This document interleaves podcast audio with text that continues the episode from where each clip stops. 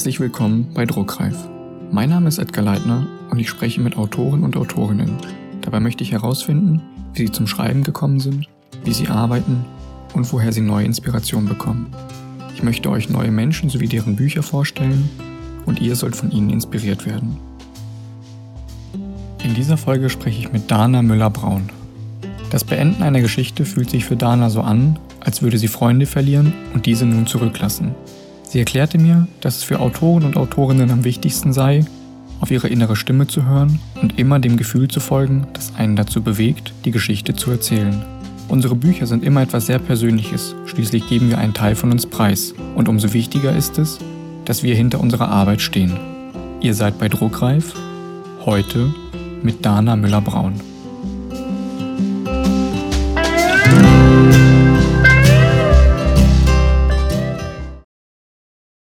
Ich habe tatsächlich, glaube ich, schon, also immer im Kopf geschrieben.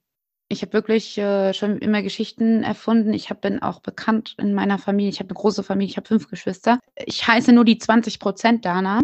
Ich dachte immer, das heißt, dass ich 20 Prozent dazu erfinde ich habe letztens irgendwann erfahren, dass es heißt, dass nur 20 Prozent stimmen von dem, was ich sage und der Rest einfach ausgeschmückt ist. Und kann es ihn gar nicht so übel nehmen, weil, also ich lüge nicht, aber ich schmücke die Geschichten sehr gerne aus und so war es schon immer. Und ich habe auch schon sehr, sehr gerne, äh, schon, schon als ich klein war, sehr gerne Geschichten erfunden.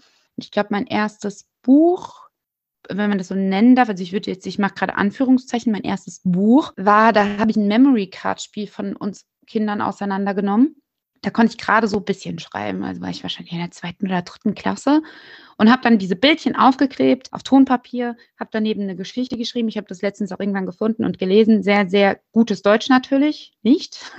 Aber ähm, habe es aufgeklebt, habe das gelocht, zusammengebunden und meiner Mama geschenkt. Das war so mein erstes Buch. Und äh, dann fing es an, dass ich ein Kinderbuch irgendwann geschrieben habe, einfach so auf einem alten Computer. Also da, ich bin ja auch schon alt, ich bin ja schon 31. Das heißt, ich habe noch meine ersten Bücher alle auf Disketten gespeichert, habe sie auch immer noch auf Disketten, kann nicht darauf zugreifen ich, also ich glaube, man kann mittlerweile in irgendwelche Shops gehen und so sich das irgendwie auf USB-Sticks machen lassen. Ich weiß nicht, ob ich das unbedingt will, ob ich das sehen will, was da drauf steht. Aber ja, so habe ich angefangen und dann mit 14 ungefähr, 13, 14 habe ich dann wirklich meine ersten Fantasy-Romane geschrieben. Aber dann so ein bisschen Harry Potter Abklatsch, ne? Also das war so, Mädchen ist, äh, äh, hat irgendwas und muss auf eine Schule, um, um eben diese Begabung zu lernen. Also so ein Internatmäßig, ne? Also sowas. Und dann ging es immer weiter. Kommst du auch ursprünglich aus dem Bereich oder hat, hast du etwas ganz anderes gelernt, studiert? Nein, ich, äh, also ja, ich komme quasi aus dem Bereich, beziehungsweise habe ich wirklich das studiert, was mich da weiterbringt. Weil ich äh, schon seit ich klein bin, wirklich Autorin werden will. Es war auch immer mein Traumberuf. Natürlich haben dann meine Eltern gesagt, hier, du musst irgendwas in der Hand haben und äh, wir unterstützen dich aber trotzdem nebenbei. Ähm, ich konnte als Nebenjob dann quasi zu Hause schreiben einfach. Aber sie, ihnen war es wichtig, dass ich einfach, falls es nicht klappt, auch trotzdem was in der Hand habe, was natürlich nicht äh, dass ich jetzt plötzlich Jura studieren soll, obwohl ich das gar nicht will. Und deswegen habe ich dann angefangen, ähm, also habe Germanistik, Philosophie und Geschichte studiert. Aber wirklich auch äh, mit der Absicht, dass ich da ein bisschen was dazu lerne für meine Bücher. Und was ist für dich am schwierigsten? Der erste oder der letzte Satz? Emotional ist der letzte Satz für mich der schwerste. Das heißt aber nicht, dass er schwer ist zu schreiben. Also der kommt dann einfach, der, den schreibe ich auch, das ist nicht schwer. Aber emotional ist es für mich sehr, sehr schwer. Gerade wenn es eine Reihe ist, die ich beende. Also wenn damit das Buch zu Ende ist oder diese, ich quasi die Charaktere und die Welt hinter mir lassen muss, das ist für mich wirklich äh, ganz schlimm. Ich habe dann auch wirklich richtig schlimm Liebeskummer, Bein richtig, meine Familie kennt es. Ich bin dann wirklich in so einem ganz tiefen Loch, als hätte ich gerade Freunde verloren oder eine Beziehung beendet. Deswegen würde ich sagen, emotional fällt mir der letzte Satz am allerschwersten, obwohl er wirklich äh, durch die Geschichte einfach da ist. Ich muss da nicht drüber nachdenken. Der erste Satz fällt mir emotional viel leichter aber auch äh, schreibmäßig ist der einfach da, weil jede meiner Geschichten, ich bin niemand, der so krass plottet. Also ich will da nichts vorwegnehmen, falls so eine Frage noch kommt, aber deswegen fängt damit alles an, ohne dass ich überhaupt weiß, was ist die Idee dahinter. Meistens setze ich mich wirklich dran und merke, da ist irgendwas in meinem Kopf und schreibe den ersten Satz runter und der ist dann auch ein sehr befreiender erster Satz, der mir aber auch sehr leicht fällt zu schreiben. Aber emotional ist es äh, einfacher als der letzte Satz. Genau, du hast es im Grunde schon angeteasert, dann lass uns einmal über deinen Schreibprozess reden. Du hast ja gerade schon gesagt, du bist niemand, der plottet, aber wie sieht denn so dein, dein Prozess aus? hast du trotzdem eine Struktur? Nutzt du bestimmte Programme zum ähm, Organisieren? Was ist so dein, dein Weg von der Ideenfindung bis zum fertigen Buch am Ende? Wenn wir jetzt bei der Idee anfangen, ich bin da irgendwie ganz komisch. Wie, also deswegen schreibe ich dann auch manchmal einfach drauf los, weil ich ganz oft, äh, das sind auch äh, Freunde von mir, gerade Autorenfreunde, mit denen ich schreibe, die kriegen dann einfach nur so eine Nachricht von mir, ich habe eine Idee. Und die dann so, ah, alles klar, und welche ist das? Und ich so, ich weiß es nicht. Ich merke nur, dass in meinem Kopf eine Idee ist irgendwo. Und weiß ganz genau, da entsteht irgendwie gerade eine Idee in mir. Und ich kann weder sagen, worum es geht, was es ist. Also ich habe da null Zugriff drauf. Das ist wirklich, als wäre irgendwo in einer Schublade in meinem Kopf, die ich nicht zugreifen kriege, eine Idee. Und dann geht das manchmal Tage, es ging sogar schon mal drei Wochen lang, dass ich ständig dieses Gefühl habe, ich weiß nicht, das kennt man, als hätte man was vergessen. Oder wenn man vor einer Prüfungsphase steht, dass man ständig dieses Druckgefühl hat, oh nein, da ist noch was. Also das ist so, und so ist das dann dauerhaft bei mir. Ich habe die ganze Zeit so dieses Gefühl, oh, da ist irgendwas. Und dann erlebe ich irgendwelche Dinge oder sehe was, was mich dann triggert in dem Moment und ich denke sofort, oh, da ist doch irgendwas. Jetzt, als, als würde es mir auf der Zunge liegen. Genau, das ist ein gute, das ist, glaube ich, eine gute Umschreibung dafür, wie die Idee dann zu mir kommt. Und manchmal helfe ich danach, beziehungsweise muss dann einfach mich vor den Computer setzen und äh, irgendwas loswerden, damit ich das, weil mein Kopf dann wie so, das ist dann wie so ein Stau in meinem Kopf. Und dann kommt die Idee, manchmal beim Schreiben einfach und ähm, oder sie kommt einfach so. Und dann gehe ich wirklich so vor, dass ich erstmal runterschreibe. Das sind dann meistens so 30 Seiten, die erstmal ohne überhaupt Plan zu haben, was schreibe ich da, was ist der Sinn und Zweck des Ganzen, wo ist der rote Faden, schreibe ich das einfach runter. Und dann entwickelt sich das so ein bisschen, aber ich plotte wirklich ganz, ganz wenig. Ich musste jetzt anfangen, so ein bisschen mehr zu plotten, ein bisschen mehr drüber nachzudenken, weil ich natürlich dann auch äh, bei einem Verlag bin. Die möchten gerne, bevor ich äh, anfange zu schreiben und äh, wenn ich dann einen Vertrag bekomme, schon ungefähr sehen, hey, in welche Richtung geht das Ganze denn, ne? Und da versuche ich dann schon so ein bisschen diesen Leitfaden einfach in meinem Kopf immer zu haben und den auch ins Exposé zu schreiben, damit ich dann sagen kann, okay, ich halte mich da so ein bisschen dran, aber in den Szenen kann passieren, was es will. Ich kenne auch Autoren, die schreiben, die haben jede Szene durchgeplottet. Die wissen ganz genau, was in welchem Kapitel passiert. Das würde für mich nicht gehen. Also ich sage nicht, dass das falsch ist äh, oder dass meins richtig ist. Das ist auf keinen Fall so.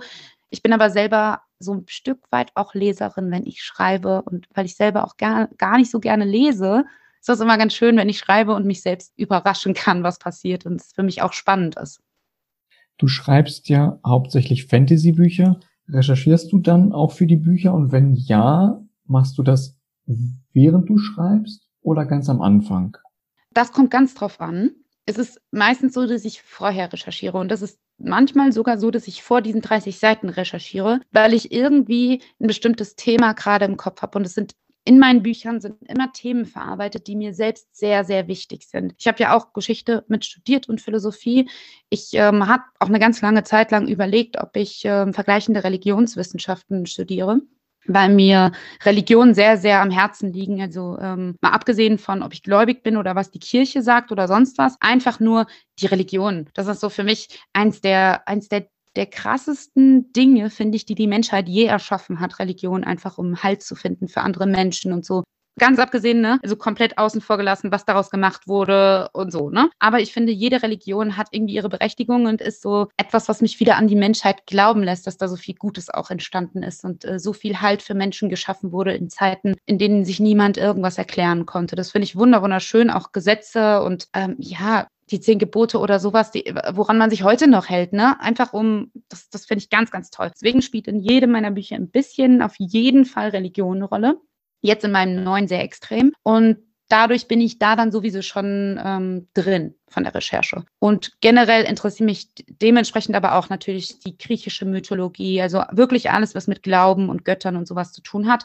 Und da kommt es dann manchmal auch sogar vor, dass ich spüre, äh, in welche Richtung die Idee geht und mir dann auch ganz viel Dokumentation, ich liebe Dokumentation und die dann angucke. Und dann also äh, sowas wie diese Mystery-Serien und äh, weißt du, das ist so cool dann über die griechische Mythologie und so. Und dann kommen noch mehr Ideen irgendwie hoch. Also ich nehme die da nicht da aus, aber dann sind da teilweise Götter, von denen du nie gehört hast und du denkst, verdammt, warum gibt's die noch nicht? Die muss ich unbedingt unterbringen. Und so ist das dann so ein Mischmasch. Dann habe ich jetzt zum Beispiel die Elia-Trilogie. Mir kommen super viele Mythen drin vor. Es war auch wirklich so, dass in vielen Rezensionen stand, dass sie beim dritten Buch wirklich ein Notizbuch brauchten, um überhaupt alles zu, also mitzukommen. Das war wirklich sehr kompliziert. Ich habe auch zu Hause bei meinen Eltern äh, auf dem Esstisch eine riesen äh, Tapete drüber gemacht, um mir die ganzen Sachen aufzuschreiben, damit ich selber noch durchblicke weil da dann verschiedenste Mythologien ähm, eine Rolle gespielt haben. Und da kommt es dann schon mal vor, dass ich merke, hey, da weiß ich jetzt gerade nicht mehr weiter, das würde ich aber super gern einbringen und recherchiere dann nochmal nachträglich nach. Und dann, äh, wenn es sich schön einfügt in, in das ganze Geschehen und in das Buch, dann nehme ich das auch so damit rein. Du arbeitest ja Vollzeit als Autorin. Wie sieht das bei dir dann mit dem Schreiballtag aus? Schreibst du jeden Tag oder hast du bestimmte Schreibphasen? Ich habe Schreibphasen. Es ist schon ähm, ja allein nicht möglich, weil man ja immer Lektorat machen muss. Man muss seine eigenen Bücher überarbeiten. Das ist äh, wirklich de der Teil an meinem Beruf, der mir wirklich gar nicht gefällt. Vor allem, wenn ich mein Buch dann zum fünften Mal lese, dann hasse ich mein eigenes Buch. Ich kann es da nicht mehr hören. Ich denke mir dann wirklich jetzt, also zum Beispiel meine neue Protagonistin in meinem Buch, die heißt Sari. Und ich sitze da manchmal wirklich vom, vorm Computer und sage, alter Sari, halt einfach den Mund, du nervst. Das habe ich jetzt schon zehnmal gehört. Das ist da wirklich so, oh, das hasse ich, dass ich dann mein eigenes Buch irgendwann, naja, so, ich hasse es dann nicht, ne? Ich mag es trotzdem noch. Aber es ist dann irgendwann so, ja, ich weiß, ich weiß, ich weiß. Und deswegen, äh, aber die Phasen gibt's, die müssen sein es macht auch Spaß, teilweise wirklich mit einer Lektorin da dran zu sitzen und so einen Prozess zu spüren. Äh, ich mag mein Buch schon, wenn ich es abgebe, aber es ist schön, wenn irgendwie noch jemand anderes mit dir daran arbeitet, der so komplett mit in deiner Welt drin ist. Das passiert ja nicht so oft in deinem Umkreis mit Freunden. Klar, du erzählst denen davon, aber so zu 100 Prozent drin sind die ja nicht. Und da ist dann so jemand, der beschäftigt sich zu 100 Prozent damit, der versteht irgendwie deinen Charakter, der ändert vielleicht auch mal einen Satz und du hast so das Gefühl, krass, das hätte Sari jetzt genau so sagen können. Und das finde ich so schön irgendwie, dass jemand noch daran teilhat. Also das ist dann das Positive daran und dass man auch merkt, hey, manchmal sind da dann Dinge, die geändert werden. Es wird ja wirklich wenig geändert, aber die machen die bringen es jetzt irgendwie noch schöner zur Geltung, was ich damit eigentlich sagen wollte. Und das mag ich auch, diesen Prozess. Und äh, ich mag es aber, ich liebe es aber am aller, allermeisten, wenn ich wirklich einfach nur morgens aufstehe, mir einen Kaffee mache, mein Hund muss dann natürlich noch raus. Am liebsten würde ich einfach sagen, nein, ich muss schreiben, aber ich gehe dann nochmal aufs Feld. Aber das ist auch ganz cool, weil da kann ich nochmal meine Gedanken sammeln und mich dann wirklich an den Computer setze und bis nachts irgendwann einfach durchschreibe und voll in der Welt drin bin. Das äh, ist das Schönste an dem Beruf, würde ich mal sagen. Und setzt du dir in der Zeit dann noch ein bestimmtes Ziel, was du in, an dem Tag oder in der Nacht erreichen willst, sprich eine Anzahl an Wörtern zum Beispiel?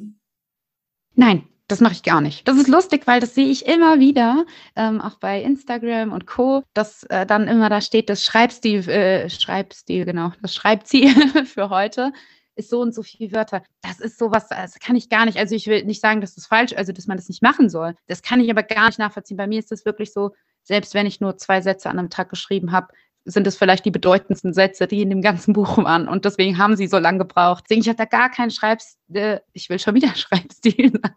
Ich habe einen Schreibstil, aber kein Schreibziel. So, weil ich da mich, äh, das, das ist ganz frei. Das ist ja auch, äh, also zu der Frage mit der Recherche passt das auch ganz gut, weil es tatsächlich auch schon vorkam, dass ich richtig krass im Schreibflow drin war und wirklich viel geschrieben habe beziehungsweise es ist da, also es sah so aus, als würde ich viel schreiben. Dann ist mir aber die Idee gekommen, boah, du hast doch mal da im, in, in der Uni im Seminar was gehört. Dann recherchiere ich manchmal auch einfach drei Stunden mitten im Satz, weil ich das einbauen will. Und dann habe ich an dem Tag vielleicht auch nur zwei Seiten geschafft. Ne? Und, aber das ist trotzdem super viel wert, weil ich ja drei Stunden lang recherchiert habe. Deswegen kann ich das bei mir gar nicht so mit diesem Schreibziel. Ich glaube, das wird mich nur depressiv machen, wenn ich dann abends da sitze und habe irgendwie nur 5000 Wörter statt 7000 Wörter geschafft, dann ist ja irgendwie traurig, ne? Wenn man sich selber ein Ziel setzt, ne? Und das dann nicht erfüllt, dann, weißt du, dann verliert man ja quasi gegen sich selbst. Also dann hat man sein eigenes Ziel nicht erreicht. Und deswegen bin ich dann eher so, dass ich mir nicht gar keine Ziele stecke, sondern mein Ziel ist dann, hey, du musst heute weiterkommen. Und selbst wenn es nur eine Seite ist, aber die hat mich für mich persönlich in meiner Geschichte weitergebracht, dann habe ich für mich mein Ziel erreicht und habe mir aber nicht vorher gesagt, ich will 5000 Wörter schaffen, habe die nicht geschafft und bin deswegen irgendwie von mir selbst enttäuscht. Und das will ich nicht, dass ich dann am Abend da sitze und enttäuscht von mir selbst bin, weil ich mein Ziel nicht erreicht habe. Deswegen setze ich mir da, glaube ich, bei meiner Leidenschaft keine Ziele. Dann weiß ich jetzt, dass du morgens deinen Hund rauslässt und wenn du dich dann an deinen Schreibtisch setzt, wo befindet er sich? Hast du einen Lieblingsort, an dem du schreibst? Ähm, also zu meinem Lieblingsplatz. Ich bin wirklich jemand, ich habe nur einen Platz immer zum Schreiben wenn ich irgendwo zu Besuch bin oder im Urlaub bin, kann ich meist nicht schreiben, weil ich dann mein gewohntes Umfeld nicht habe. Ich sag, also für mich ist es immer so, ich habe so eine krasse Welt da in meinem Computer drin, auf die ich mich komplett einlassen muss. Ne? Du musst ja auch immer im Kopf haben als Autor, was funktioniert in dieser Welt, wie funktioniert die Welt. Du kannst nicht alles sagen. Du kannst nicht sagen, äh, da wäscht sich jemand die Hände, ohne dran zu denken, hey, wie ist denn eigentlich, äh, weil bei mir ist ja viel auch auf Religionen und sowas ausgesetzt, wie ist deren Religion nochmal, ne? Lässt es das zu? Oder dir sagt jemand, du, du, mein Onkel ist gestorben und dann äh, reagierst du nicht wie in der jetzigen Welt, sondern es gibt dann bestimmte Bräuche in meinen Büchern, wie man reagiert dadurch, dass ich da so extrem in einer anderen Welt bin, möchte ich mein Umfeld so klar wie möglich haben und immer dasselbe, damit ich da nicht abgelenkt werde. Also ich bin niemand, der vorm Fenster sitzt und nach draußen gucken will, sondern ich brauche einfach meinen Schreibplatz. Und es war bis vor einem Jahr lustigerweise bei meinen Eltern, ich bin ähm, von Potsdam wieder hierher gezogen und habe dann eine Zeit lang bei meinen Eltern im Gästezimmer gelebt. Und da haben die in der Küche haben die so eine Bar quasi, ne? Und da habe ich dann immer gesessen und geschrieben. Und wie gesagt, Großfamilie, die wohnen auch alle hier noch, also in eigenen Wohnungen und Häusern, aber immer noch auf unserem Grundstück. Und da ist wirklich jeder rein und rausgegangen. Da war den ganzen Tag Action und ich habe trotzdem einfach nur geschrieben, mich nicht ablenken lassen. Jetzt habe ich mir auch bei meinen Eltern äh, was ausgebaut, eine eigene Wohnung. Und da habe ich meinen eigenen Schreibplatz mit meinem äh, Board daneben, wo ich mir meine Stichpunkte aufschreibe. Und das ist mein Lieblingsplatz. Gibt es ein bestimmtes Schreibprogramm, das du nutzt? Ich schreibe mit Word. Das ist so mein Lieblingsschreibprogramm. Äh, ich habe auch mal Papyrus ausprobiert, aber äh, Word ist so mein, mein Lieblingsprogramm. da schreibe ich auch schon seit, äh, seit ich denke, also seit ich schreibe, schreibe ich mit Word. Das ist so bin wirklich so das beste Beispiel äh, für ähm, so ein Gewohnheitstier. Also so, ich komme ja auch vom Dorf, so was der Bauer nicht kennt, das frisst er nicht, ne? Genauso bin ich. Und verrätst du mir, was deine größte Ablenkung ist? Lass mich ablenken. Aber ich bin das dann selbst. Also ich bin wirklich so ein Mensch, mein, meine ganzen Freunde sind dann auch, äh, sie wissen das mittlerweile, der, ich bin dann, wenn ich schreibe, dann antworte ich auch nicht mehr. Da können die mir schreiben, was sie wollen bei WhatsApp und Co. Ich bin dann einfach weg. Die versuchen dann irgendwann nochmal nachzufragen und nochmal und nochmal so nach drei Wochen. Aber ich bin dann weg. Klar, mein Hund, meine Familie, wenn die irgendwas von mir wollen, dann klopfen die natürlich an meine Tür und dann bin ich raus. Also das ist eine der größten Ablenkungen. Ansonsten würde ich fast sagen, ich selbst, wenn ich äh, ich neige manchmal dazu, zu viel zu wollen, habe ich das Gefühl. Also zu viel in eins zu packen. Zu viel ähm, in meinem Kopf entwickelt sich die Welt immer weiter und weiter. Und ich würde gerne noch diese Religion mit reinbringen oder diesen Mythos. Und da glaube ich, dass ich manchmal für mich selber die größte Ablenkung bin, indem ich ähm, zu viel will und mich dann ablenke von dem eigentlichen Geschehen, was gerade wichtig ist. Ne? Bist du jemand, der das Buch während des Schreibens überarbeitet? Das heißt, gehst du zurück, wenn du ein Kapitel fertig hast und überarbeitest alles bis dahin oder das Kapitel? Oder machst du das ganz zum Schluss, wenn der Entwurf fertig ist? Normalerweise schreibe ich wirklich das ganze Buch erst zu Ende und dann überarbeite ich. Da bin ich einfach viel zu sehr in der Geschichte drin. Gab es schon einmal bei mir, dass ich ähm, das Gefühl hatte, ich komme nicht mehr in die Geschichte rein. Da hatte ich auch eine kurze Pause, weil ich da was anderes hatte und kam irgendwie nicht mehr in die Geschichte rein, weil ich das Gefühl hatte, da war irgendwas falsch. Und da habe ich dann wirklich von Anfang an nochmal angefangen und habe dann auch den Punkt, die Szene gemerkt die einfach für mich nicht stimmig von meinen Charakteren war, wie sie da gehandelt haben. Die habe ich dann überarbeitet und dann erst weitergeschrieben. Aber ansonsten bin ich wirklich ein Mensch, der erst ganz, ganz, ganz am Ende, wenn er das Buch fertig hat, überarbeitet. Und teilst du deine Gedanken während des Schreibens? Das heißt, dürfen andere Menschen bestimmte Szenen und Kapitel aus dem Buch lesen und hören oder gibst du das anderen Menschen erst raus, wenn du komplett fertig bist?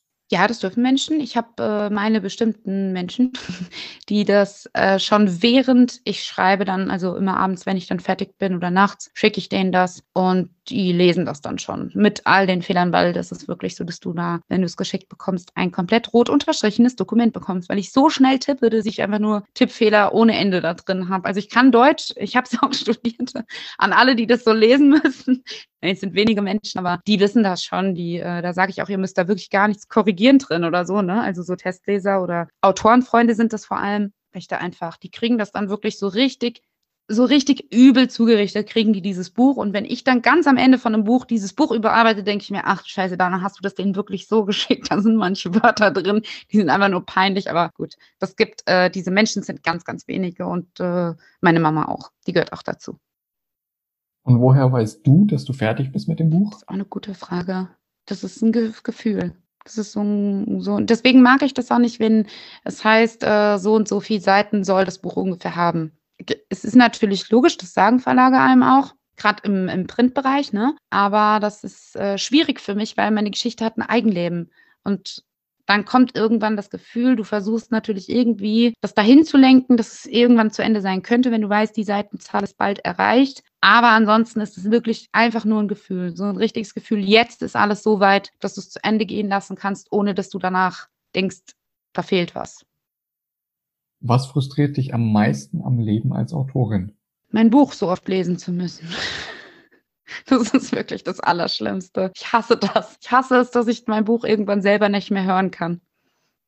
Du hast ja schon gesagt, dass du viel über die Götter schreibst und Mythologie und in dem Bereich unterwegs bist. Das ist ja bei einigen Leuten ein sehr spezielles Thema, nenne ich es jetzt mal. Gibt es aber ein Thema, über das du vielleicht nie schreiben würdest zum jetzigen Zeitpunkt? Das kann sich in der Zukunft natürlich noch ändern. Einhörner. Ich würde niemals über Einhörner schreiben. Man darf nie, nie sagen, aber das würde ich wahrscheinlich sogar für mein ganzes Leben unterschreiben, dass ich nicht meine. Ich will niemanden böse sein, der über Einhörner geschrieben hat, ne? Aber für mich selber gar nichts. Also Einhörner sind nichts für mich. Zweifelst du an deiner Arbeit? Generell nein. Äh, in manchen Situationen ja, auf jeden Fall. Ich glaube schon, dass es sehr, sehr wichtig ist, dass du als Autor selbst an dich glaubst, dass du hinter dem stehst, was du da tust. Und dass du immer im, im Blick behältst, ey, da war eine Geschichte in dir, die musste erzählt werden und das hast du jetzt getan. Und das ist richtig so, das ist gut so. Aber es gibt natürlich Momente, und da gehe ich jetzt wieder auf dieses, äh, wenn ich mein Buch zu oft gelesen habe, in denen du dich wirklich, also in denen du einfach, ah, da habe ich dann so das Gefühl, oh, so gut ist das nicht. Oder ähm, das geht dann auch wieder weg. Oder vor einer großen Veröffentlichung. Also jetzt auch kurz vor meiner Veröffentlichung, da zweifle ich an mir. Da sitze ich dann aber nicht dauerhaft, sondern das sind dann so Momente, das sind einfach, das ist einfach so ein Lampenfieber, so eine Angst, ne, vor der Erscheinung. Da sitze da, denkst, oh mein Gott, dann freuen sich jetzt alle auf das Buch, weil der Klappentext gut äh, klingt und das Cover schön ist und dann lesen die das und sind alle so enttäuscht und dann kriegst du nur schlechte Rezensionen und keiner will dich jemals wieder lesen. Also solche Momente gibt es auf jeden Fall. Aber die sind nicht dauerhaft da. Gab es eine Bewertung, ganz egal ob positiv oder negativ, die dich berührt hat und die dir vielleicht im Gedächtnis geblieben ist?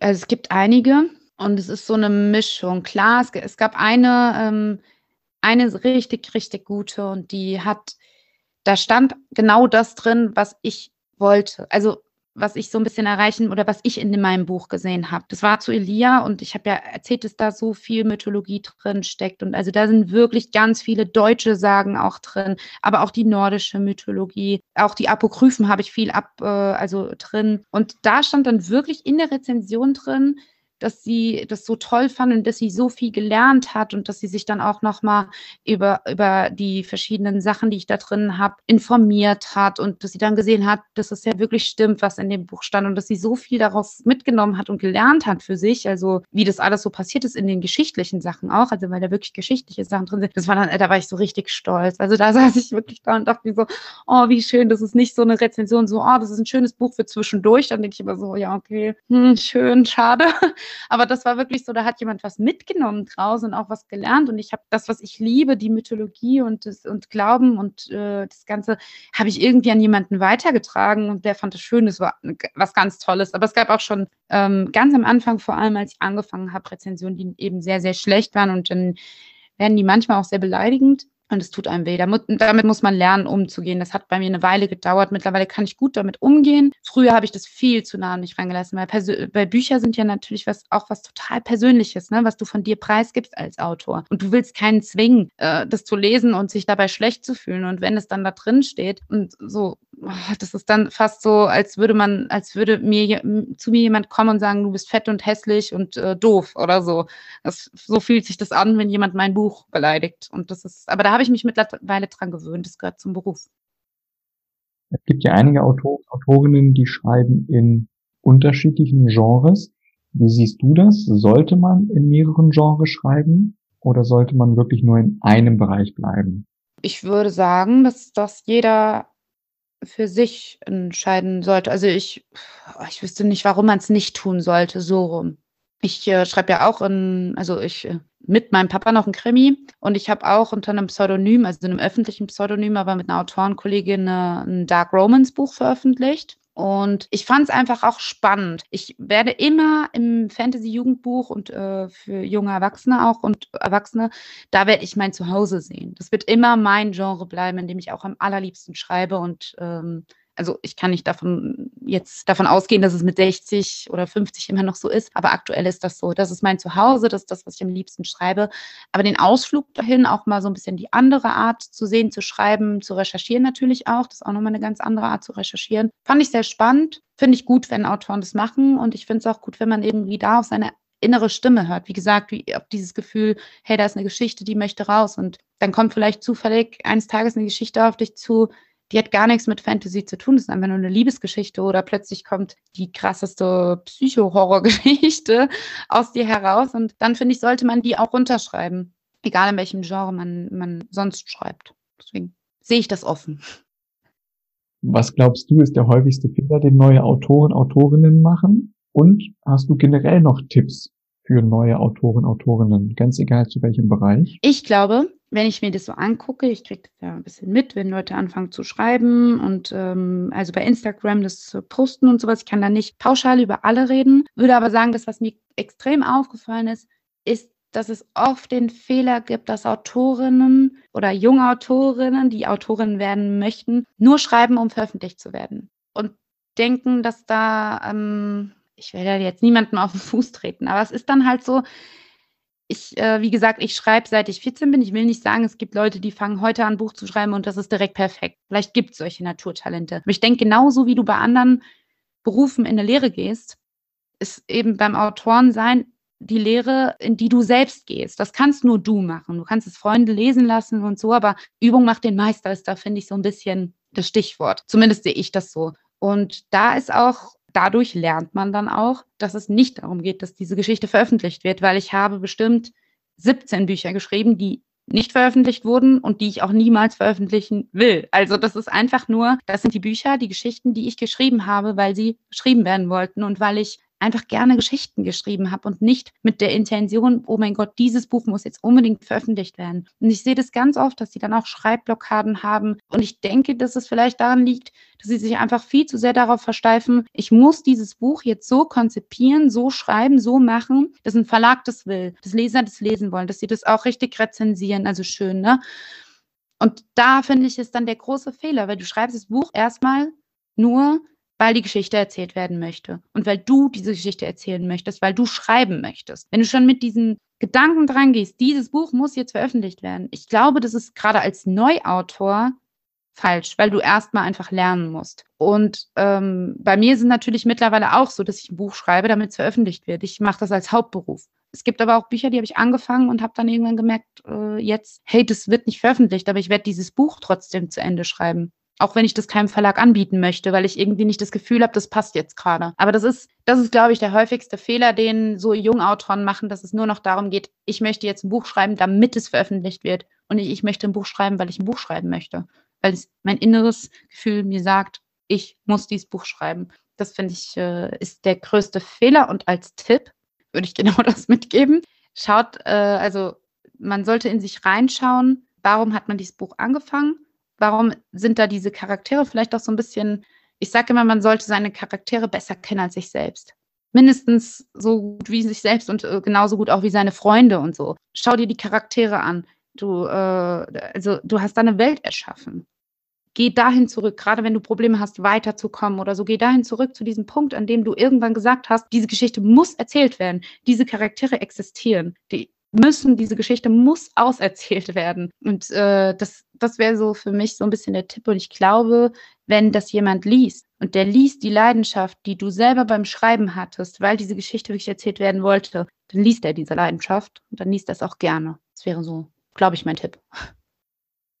Welchen Autor, welche Autorin kannst du mir hier für den Podcast vorschlagen? Ich würde Julia Dippel vorschlagen. Ich mag die super gerne. Wir kennen uns schon eine ganze Weile, bevor überhaupt äh, also wir sind quasi fast gleichzeitig mit unserem Debüt rausgekommen. Da kannte uns noch niemand ungefähr. Und wir haben zufällig miteinander geschrieben. Seitdem kenne ich sie. Ich äh, liebe sie. Sie ist so eine tolle Person und so eine tolle Persönlichkeit. Äh, das ist wirklich, ich glaube, es würde dir Spaß machen, mit ihr zu sprechen, weil die wirklich toll ist. Dein neuestes Buch heißt The Run, die Prüfung der Götter. Kannst du mir dazu noch ein bisschen was erzählen? Ja. Also es geht um Sari, meine Hauptprotagonistin. Die Sari, von der ich schon gesprochen habe, die, ähm, es ist ein High-Fantasy-Roman, also die lebt in, in den Vereinten Königreichen. Es gibt vier Königreiche, die wurden aufgrund der Götter ge, äh, gegründet. Es gibt aber mittlerweile einen bösen Monarchen, der das alles beherrscht. Und es gibt einen Run. Und wenn man unter 18 ist, beziehungsweise, ja genau, unter 18, dann muss man verhüllt herumlaufen. Erst wenn man den Run bestanden hat, das machen alle 18-Jährigen, die in dem Jahr 18 geworden sind, zu Wintersonnenwende, müssen an diesem Run teilnehmen, um sich auf die Eigenschaften der Götter prüfen zu lassen und damit zu beweisen, dass sie ein Mitglied der Gesellschaft sind. Und dann dürfen sie sich auch, also müssen sie nicht mehr verhüllt rumlaufen. Die hat einen Bruder, der ist ein Mutant, der muss ähm, eigentlich gemeldet werden, aber sie versteckt ihn die Mutter ist sehr, sehr früh gestorben und deswegen erzieht sie ihn, also hat sie ihn großgezogen, muss aber ja jetzt mindestens 50 Tage auf diesen Run und versucht da eben vorher für ihn zu sorgen und diesen Run eben zu überleben, um wieder für ihn sorgen zu können. Und dann geht sie auf den Run und lernt da auch einen Schattenbringer kennen, der, ähm, ja, was, oh, ich weiß gar nicht, was ich verraten darf, ohne was zu verraten. Das ist voll schwer.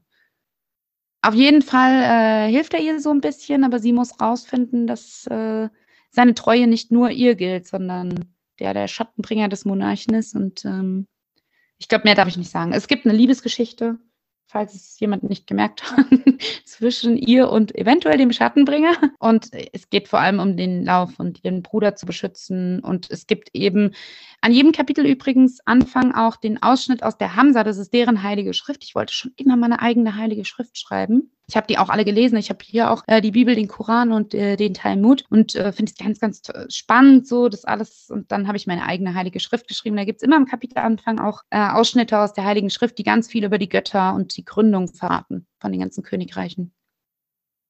Stell dir vor, alle Menschen auf der Welt nehmen ein neues Buch in die Hand und bevor sie zur eigentlichen Geschichte kommen, haben sie vorne ein, zwei leere Seiten.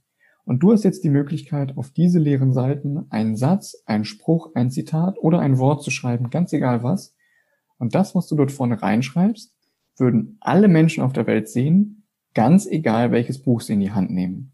Was würdest du dorthin schreiben? Aber ich habe lustigerweise gerade erst so ein Zitat aus, aus The Run rausgesucht, was mir super viel bedeutet. Und das habe ich gerade erst gepostet. Und dann würde ich wahrscheinlich das da reinschreiben. Also das Zitat ist, ähm, ich weiß, dass es ein Fehler ist und dass ich mich zurückhalten sollte, aber ich kann nicht und ich will nicht. Denn wenn jeder Mensch schweigt, dann wird nie auch nur irgendjemand seine Stimme erheben und die Schwachen werden auf ewig unterdrückt sein. Das würde ich reinschreiben. Wow. Danke, dass ich mit dir reden durfte. Danke, dass du mit mir überhaupt geredet hast. Es war sehr schön.